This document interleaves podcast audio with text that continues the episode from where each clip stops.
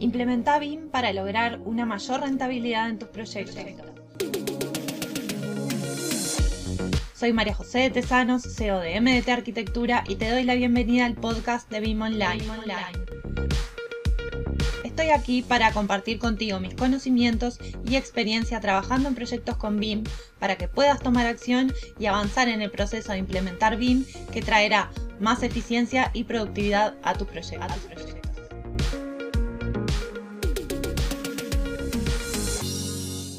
Hola, bueno, para quienes ya me conocen saben que me gusta hacer un cierre de año, quienes ya han escuchado el podcast en, episodios anteriores o vieron lo que fue el webinar de, de tendencias para 2021, que me gusta hacer un balance, saber y reflexionar identificar qué avances hubieron en cuanto a BIM o cómo se está orientando la industria de la construcción hacia BIM y cuáles son los retos y los desafíos para el próximo año. Si querés mirar lo que fue el webinar de, fines de 2020 con tendencias 2021, lo podés encontrar en el canal de YouTube. Te dejo en la descripción del episodio el enlace por si querés mirarlo. Pero si pensamos en lo que ha sido este año, quiero, por un lado voy a identificar una serie de eventos que llevaron a determinadas reflexiones y conceptos que me parecen sumamente importantes. Y por otro lado, me parece también interesante destacar casos de éxito y casos reales en distintas ciudades que generaron transformaciones y avances respecto a BIM. Y me parece que, hay dos, tres palabras que han sido como fundamentales en, en este año, que han resonado mucho y que tienen que ver principalmente con ir más allá de solamente pensar en BIM, sino que la industria de la construcción se está enfrentando a un reto muy importante que es avanzar hacia la digitalización para dejar atrás la falta de productividad, la falta de rendimiento, los desperdicios en los materiales y dar una mejor y mayor respuesta a un mercado cada vez más competitivo que requiere situaciones de, flexibilización para poder responder muy rápidamente a, a nuevos contextos que se están presentando. ¿no? Clientes que requieren respuestas mucho más ágiles y mucho más eficientes que lo que plantea el trabajo tradicional eh, de la construcción, ¿no? Entonces, si vamos a estas tres palabras que creo que son las que más resonaron este año, creo que la primera es digitalización. Como te decía, saber que estamos en un proceso de transformación que va mucho más allá de BIM y que sí o sí hay que entrar en un camino de digitalización, que ya hay muchas empresas en distintas partes del mundo que ya están transitando este camino, pero que es necesario que cada vez más tomemos conciencia de que esto es así. La segunda es la industrialización, que en definitiva lleva a poder construir más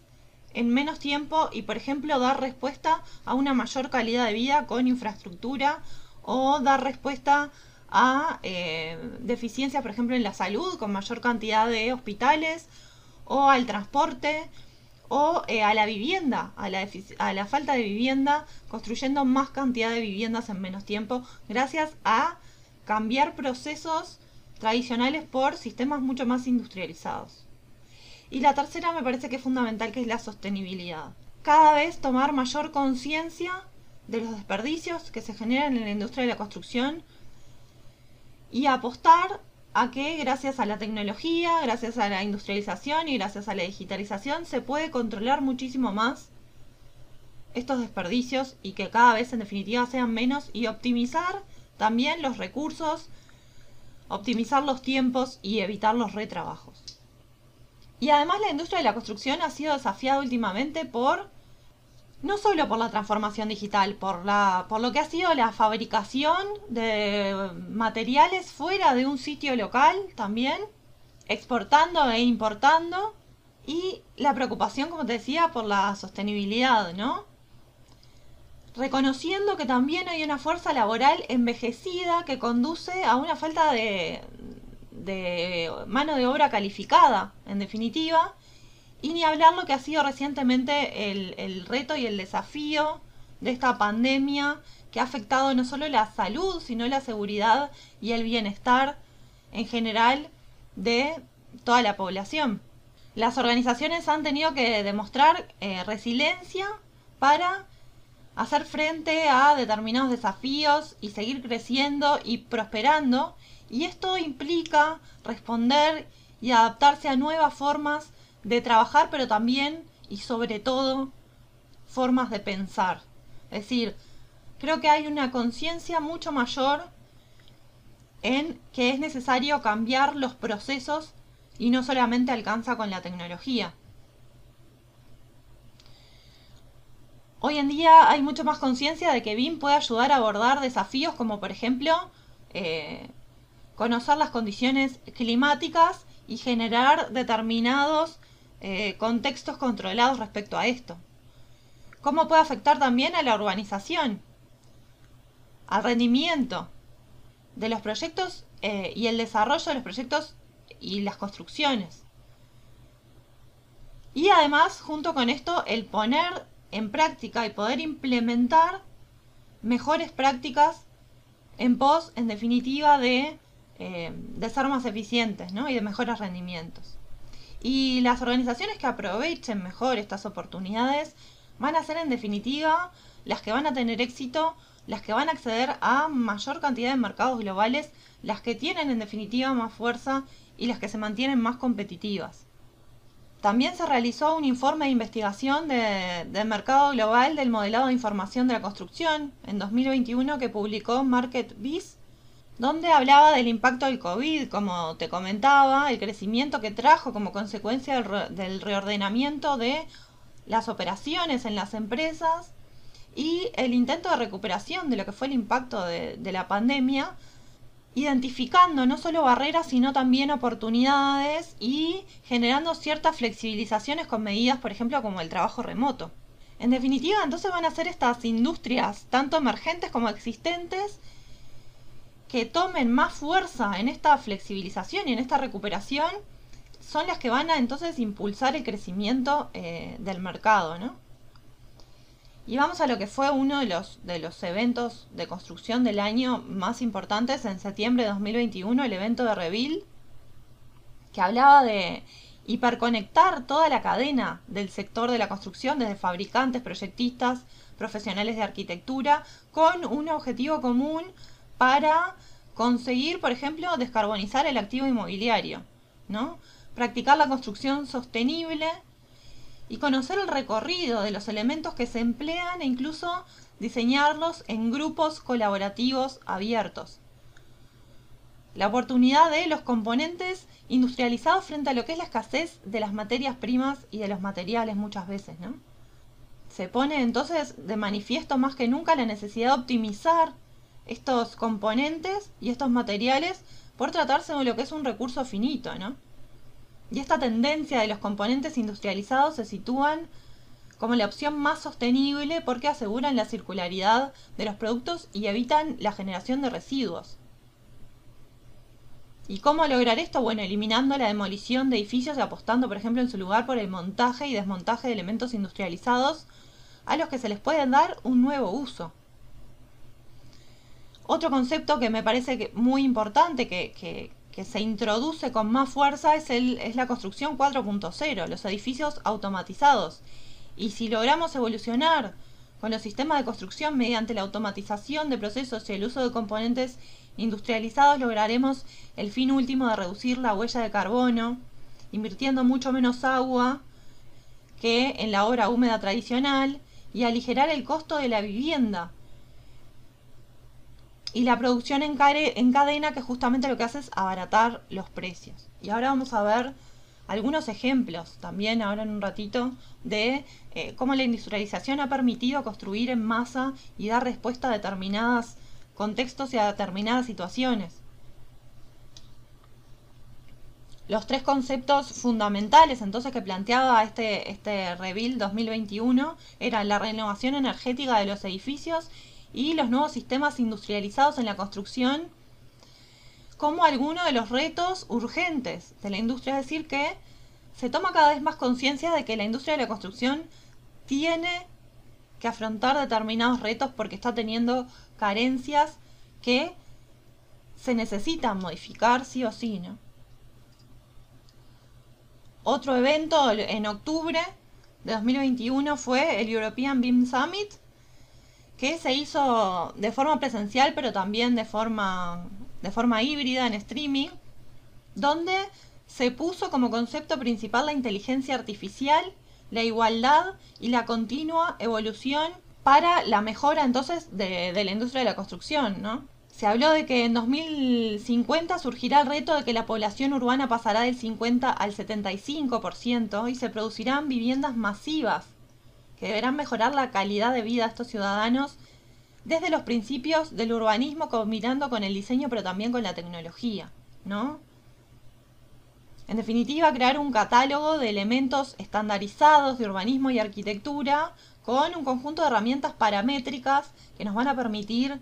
hacer del diseño diferentes sistemas urbanos configurables que se puedan adaptar a distintos escenarios y contextos.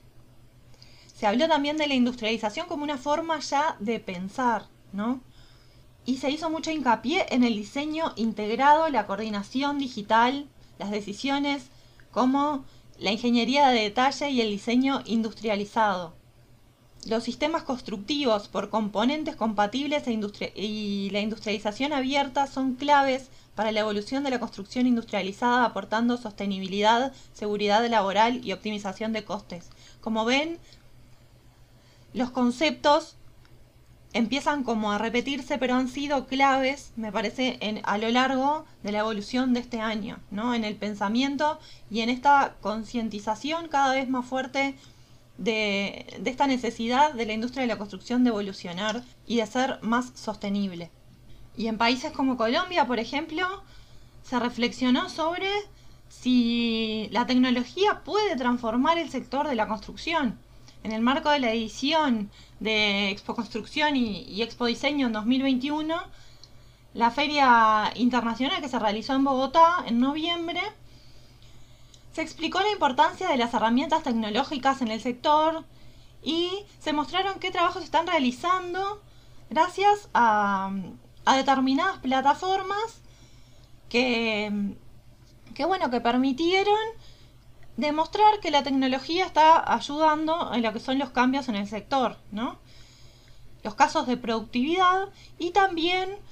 y esto me parece sumamente importante, la transformación dentro de la cadena de procesos. No solamente alcanza con la tecnología, sino lo que hay que cambiar totalmente es la cadena de procesos. Y que no solo haya innovaciones por medio del comercio electrónico, por ejemplo, para conectar con proveedores, sino también una planeación de compras de materiales que se haga desde mucho tiempo antes para mejorar la productividad y así solucionar problemas que se presentan, por ejemplo, constantemente en áreas de, abastecimiento, ¿no? Y cómo la tecnología, en definitiva, puede ayudar también a, esto. Y que, en definitiva, transformar la cadena de abastecimiento del sector constructor contribuye para eh, dinamizar lo que es la economía del país, en definitiva, ¿no? Y el crecimiento. Y ahora vamos a hablar de determinados casos concretos. Por ejemplo, en Perú, un proyecto súper importante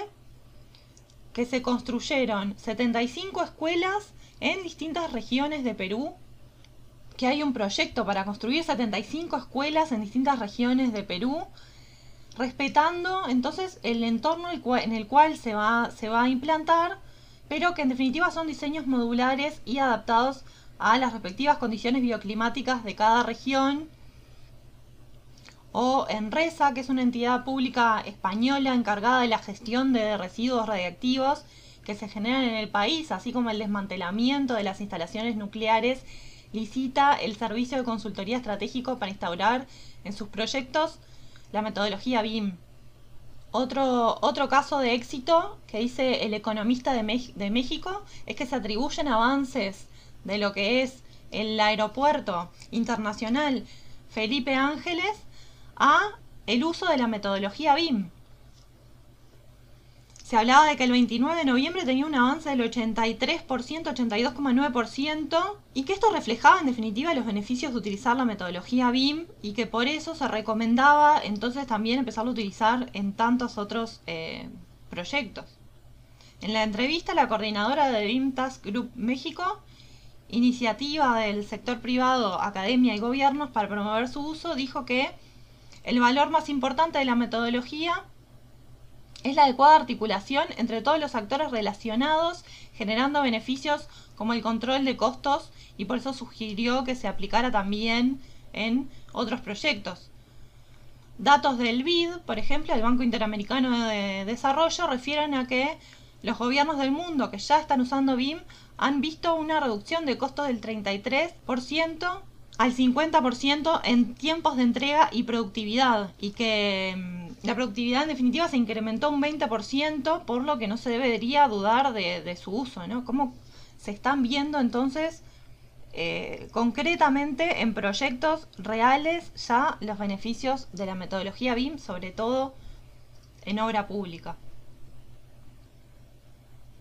y cómo se avanzó, por ejemplo, en la segunda etapa del proyecto de modelo digital 3D de la estación de Málaga María Zambrano con la metodología BIM. Esto eh, supuso el levantamiento del modelo BIM y la codificación de objetos tras la realización de una primera fase centrada en el levantamiento de nueve puntos de la estación. Y esta nueva etapa permitirá disponer de un modelo completo de la estación, sus accesos y sus infraestructuras ferroviarias. Estos trabajos tienen como finalidad obtener un modelo digital de información 3D de la estación y su entorno utilizando la metodología BIM y así disponer de una fuente de información centralizada, actualizada y georreferenciada. Y el alcance de esta iniciativa permite que ADIF pueda avanzar en el futuro del modelo digital de estaciones de distintas estaciones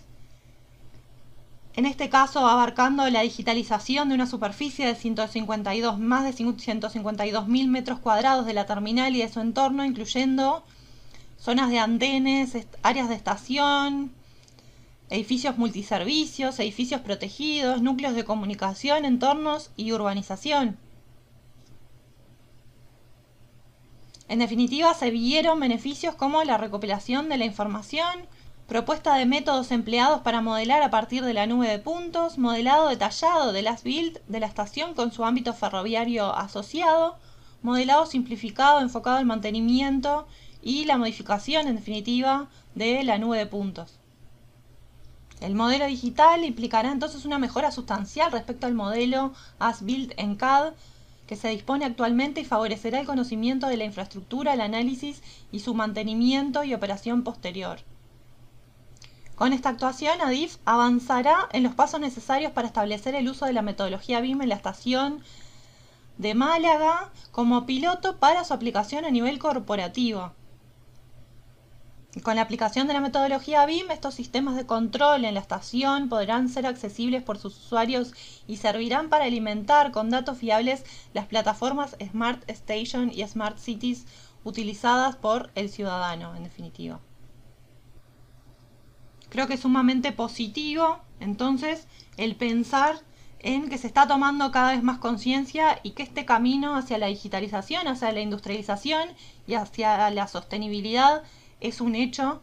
es una realidad. Y entonces, sí o sí, para este 2022 te invito a que si todavía no te sumaste, te sumes y sigas avanzando